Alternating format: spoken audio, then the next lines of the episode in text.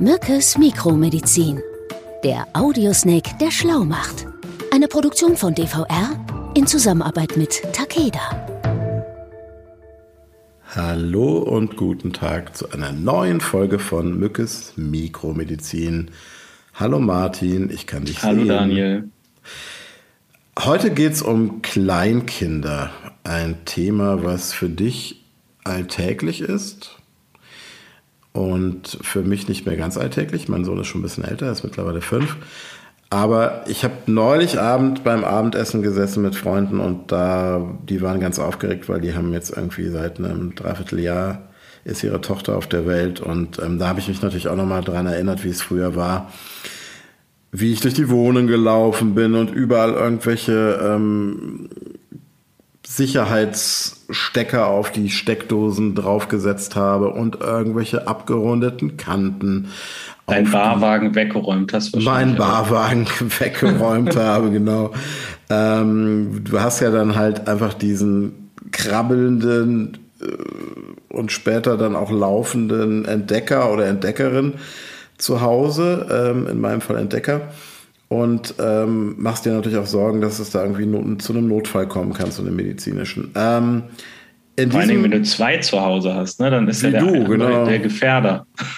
genau, und unter der Rubrik Better Safe Than Sorry würde ich heute die Episode gerne ähm, beginnen mit der Frage, was tut man eigentlich bei einem Fieberkrampf? Das war immer mhm. eine, ganz große, eine ganz große Angst, die meine Freundin und ich hatten. Ja. Ähm, erzähl mal. Also Fieber ist ja erstmal keine außergewöhnliche Sache. Ne? Also das ist ja auch wichtig. Kinder machen ganz viele Infekte durch und das gehört ja auch dazu, um ein entsprechendes Immunsystem aufzubauen. Wichtig ist, ähm, man muss aufpassen, wie hoch ist dieses Fieber. Also mhm. zumindestens, ähm, wenn das jetzt unter 39 Grad ist, macht man sich keine großen Sorgen. Wenn das dann deutlich über 39 Grad klettert, das Fieber, dann kann es auch passieren, dass ein Fieberkrampf oder ein Fieberanfall auftritt. Okay. Und häufig ist es so, dass äh, diese, dieser Fieberkrampf oder Fieberanfall ähm, zwischen dem sechsten Monat und dem dritten Lebensjahr auftreten kann. Seltener bei Kindern äh, bis zum fünften Lebensjahr, also nach dem dritten Lebensjahr. Ne? Ist die Panik berechtigt, Martin? Also ich meine, du kommst ja oft mit dem Thema, gut, du bist kein Kinderarzt, aber du kommst ja trotzdem häufig mit solchen ähm, Themen auch in Berührung. Wie häufig sind diese Fieberkrämpfe? Man hat das Gefühl, mhm. dass jeder schon mal irgendwie, jeder jemanden kennt, der schon mal ein Kind hatte oder ein Kind hat, das einen Fieberkrampf äh, hatte. Ja. Also Daniel, man geht von drei bis fünf Prozent aller Kindern aus, die davon betroffen sein können. Ähm, wichtig ist, das dann auch entsprechend zu erkennen. Also die Symptome eines Fieberkrampfes sind mhm. Muskelverspannung, Krampfanfälle oder Schlaffung des Kindes, ein mhm. Bewusstseinsverlust, also wenn die Kinder dann plötzlich die Augen verdrehen oder eine Blauverfärbung der Lippen auftritt. Und ein einfacher Fieberkrampf dauert ungefähr, mh, hm, naja, nicht länger als 15 Minuten. Ein äh, komplizierter Fieberkrampf, der tritt dann viel seltener auf. Das ist auch der, der dann wirklich gefährlich sein kann. Der dauert länger und muss dann äh, entsprechend auch mit Medikamenten und mit ärztlicher Hilfe behandelt werden. Okay. Und ja, und das ist natürlich, glaube ich, also alle geschilderten Symptome. Also man stellt sich vor, das Kind wird ohnmächtig, verdreht die mhm. Augen, kriegt mhm. vielleicht sogar blaue Lippen, äh, verkrampft sich äh, unnatürlich ähm, da, da, da flippst du ja aus als Elternteil. Also gerade wenn es das erste Kind ist und du das noch nie, vielleicht sogar noch nie davon gehört hast. Was machst du? Also mhm. du bist alleine mit dem Kind? Ja, gerade beim ersten Fieberanfall ganz wichtig. Ruhe bewahren. Sagt dann, sich so leicht immer. Ja, klar. Aber äh, da, du, du hilfst dem Kind ja nicht damit, ne? wenn mhm. du dann auch selber in Panik verfällst. Mhm. Wenn du dir unsicher bist, rufst du den Notruf an enge Kleidung des Kindes eventuell lockern, also dass äh, das Kind dann auch nicht noch eingepresst wird durch ein zu eng, also zu eng gewickelt oder und zu was eng. zu trinken geben wahrscheinlich, ne? Und so nee, eben nicht. Da muss man aufpassen, weil okay. äh, das Kind sich dann vielleicht auch eventuell noch verschlucken könnte dabei. Okay, das macht und Sinn. dann äh, entsprechend Flüssigkeit aspirieren könnte, also das in die Lunge geht. Ne? Und ganz wichtig, nicht schütteln und also im Sinne von wachschütteln, also dass das Kind nimmst und dann plötzlich so schüttelst, weil das kann dann auch zu einem entsprechenden Schütteltrauma führen.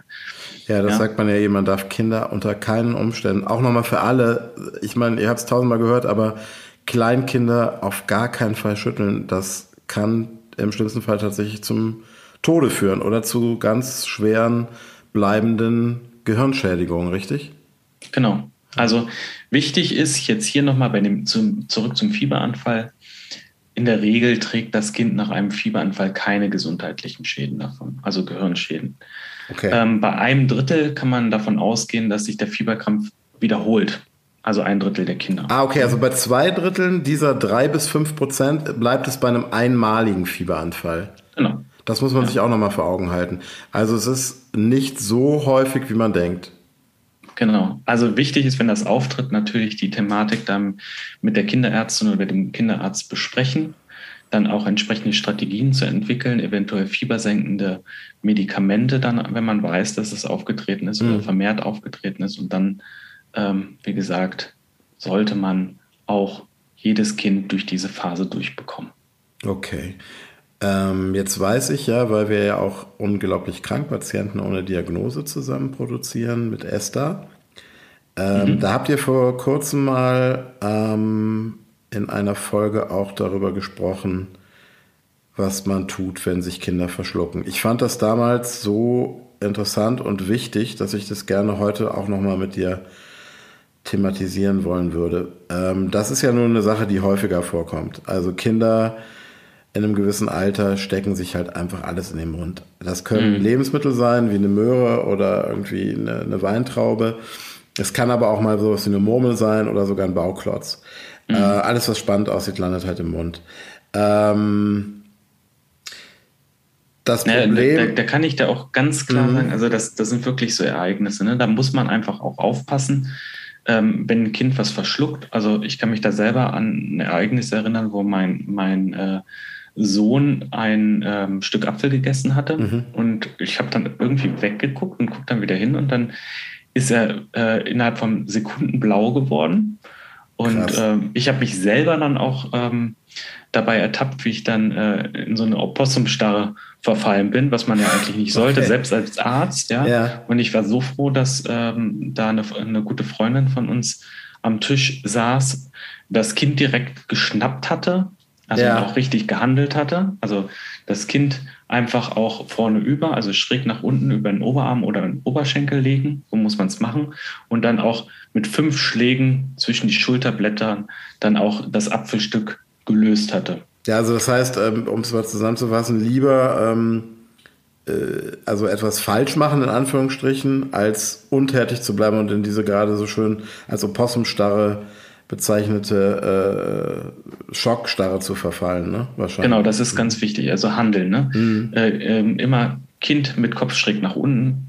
Mhm. Äh, fünf Schläge zwischen die Schulterblätter sollte dazu, äh, dafür sorgen, dass sich der Gegenstand oder das Verschluckte äh, löst. Und wenn das nicht hilft, fünf Kompressionen, also drücke auf den Brustkorb mit zwei Fingern auf das Brustbein. Ja. Okay, das ist bei ganz kleinen Kindern, glaube ich. Bei aber, ganz ne? kleinen Kindern. Also wir reden hier äh, von Säuglingen und Kleinkindern. Normalerweise ältere Kinder ähm, ist das, äh, tritt das ja nicht so häufig auf, weil die auch schon wissen, was sie essen können oder was sie nicht essen können.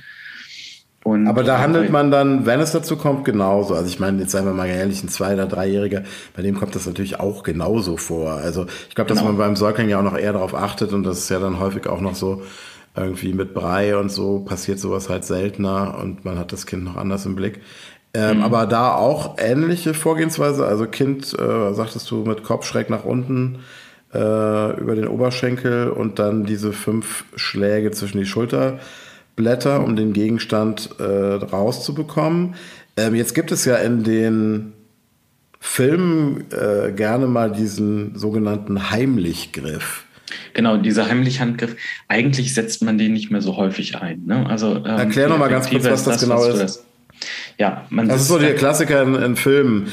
Ähm, am Nebentisch fängt auf einmal ein Mann an zu röcheln, weil er sich an einem Stück Steak verschluckt hat und das Steak steckt irgendwie fest und, äh, und dann greift man, glaube ich, so unter den Armen durch, ist das so, ne? Irgendwie. Genau, man, man steht oder sitzt dann hinter der betroffenen Person oder den, hinter dem Kind.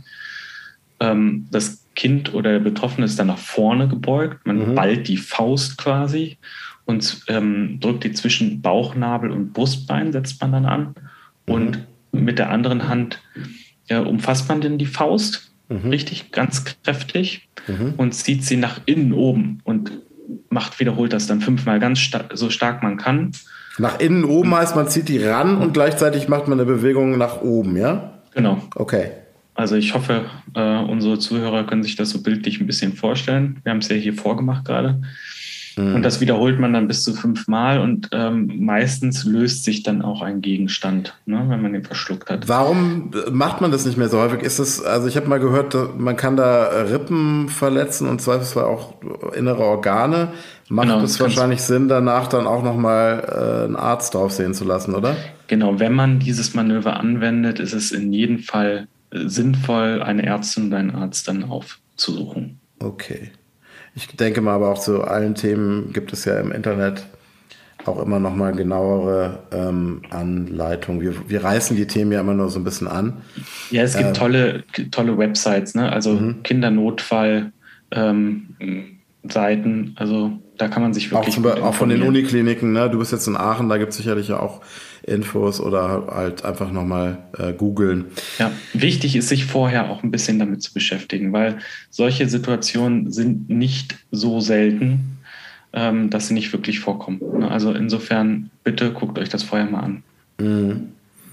Okay, also ja, und, ja, man bekommt halt so ein bisschen wirklich das Gefühl, dass man am besten gar nicht zwinkert, wenn ein Kleinkind wach ist, weil man immer auf der Lauer- und in Hab-Acht-Stellung sein muss. Das ist natürlich Quatsch. Ähm, äh, man sollte vorsichtig sein, aber man sollte sich natürlich auch nicht verrückt machen und nicht zum Helikopter, zur Helikopterpapa oder Helikoptermama mutieren. Hm, ganz ähm, wichtig hier, Daniel.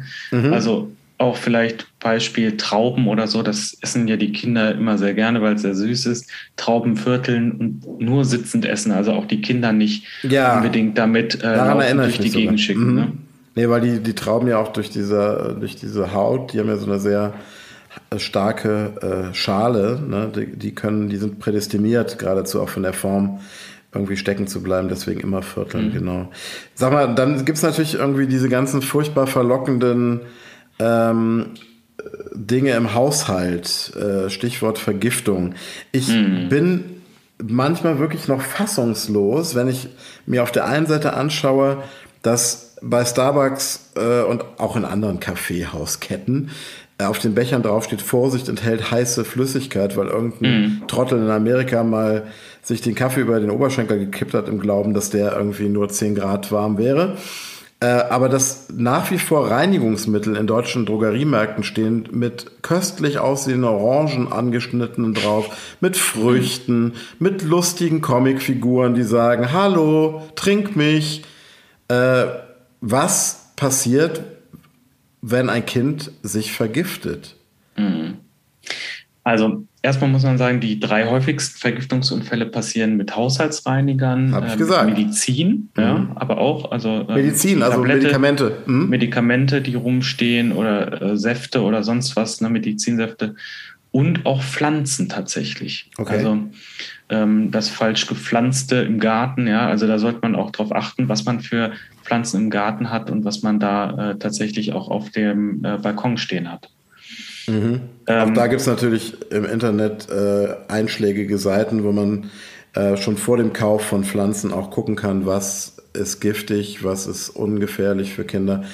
Ich glaube, da sollte man dann definitiv einmal zu viel auch auf so eine Seite gucken, bevor man sich hier irgendwie unwissentlich äh, eine komplette Giftapotheke auf die Terrasse oder auf den Balkon stellt. Ne? Mhm.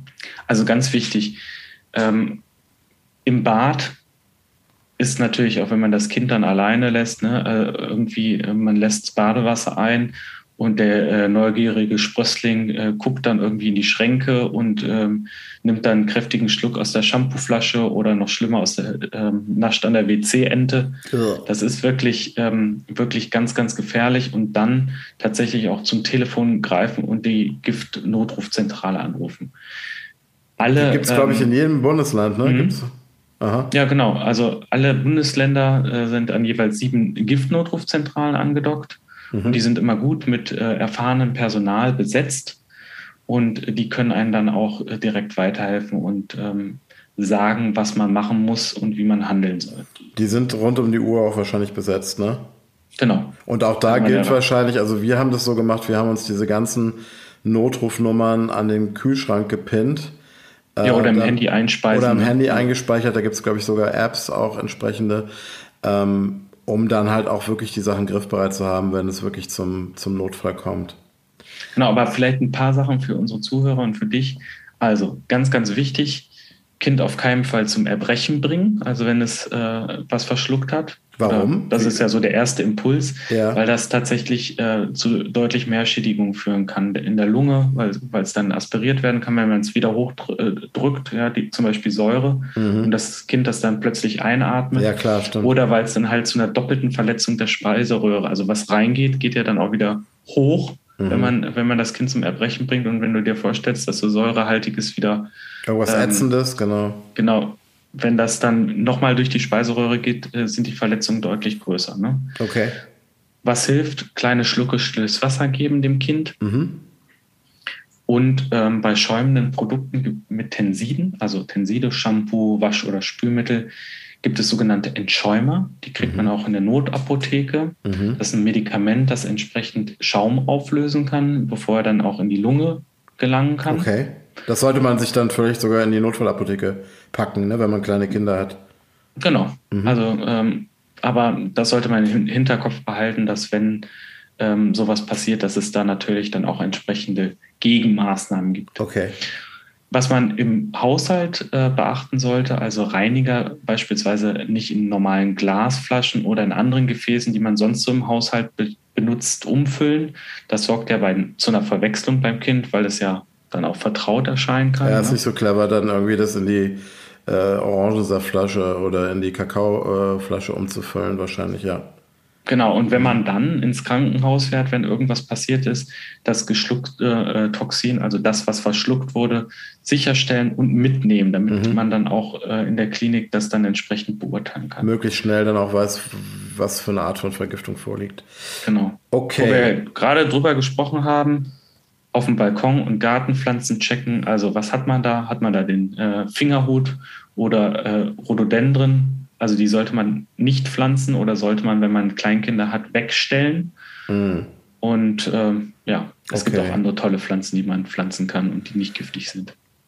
Okay, also für alle Eltern da draußen, auch wenn das heute so ein bisschen äh, nach einem Panik-Podcast klang, äh, es macht auf jeden Fall Sinn, sich im Vorfeld mit den Themen auseinanderzusetzen, denn äh, nur so kann man halt irgendwie halbwegs gelassen bleiben und das Kind dann im Notfall auch sinnvoll beruhigen und äh, richtig handeln. Ich notiere jetzt nochmal, das mache ich ja immer am Ende jeder Folge. Also bei einem Fieberkrampf unbedingt Ruhe bewahren, nicht in Schockstarre verfallen, sofort handeln. Ähm, beim Verschlucken von Reinigungsmitteln, Medizin oder anderen giftigen Substanzen, ähm, die müssen immer außer Reichweite von kleinen, wissbegierigen Rackern aufbewahrt werden. ähm, die Giftnotrufnummer hängt man sich am besten an den Kühlschrank oder speichert sie sich ins Handy. Kühlschrank deswegen auch nicht schlecht, weil wenn man eine Babysitterin oder ein Babysitter da ist, hat man einen Ort, an dem man weiß, da findet man alle relevanten Nummern. Ich bin wieder klüger. Ich danke dir sehr, Martin. Und ich hoffe natürlich, dass allen da draußen diese Dinge nie passieren. Aber wenn sie passieren sollten, ist es gut zu wissen, was zu tun ist. Genau. Mein Lieber, ähm, Finger weg von der WC-Ente und äh, bis bald. Ja, bis bald, Daniel. Ciao. Freue mich. Tschüss. Ciao. Sie hörten Mückes Mikromedizin, eine Produktion von DVR in Zusammenarbeit mit Takeda.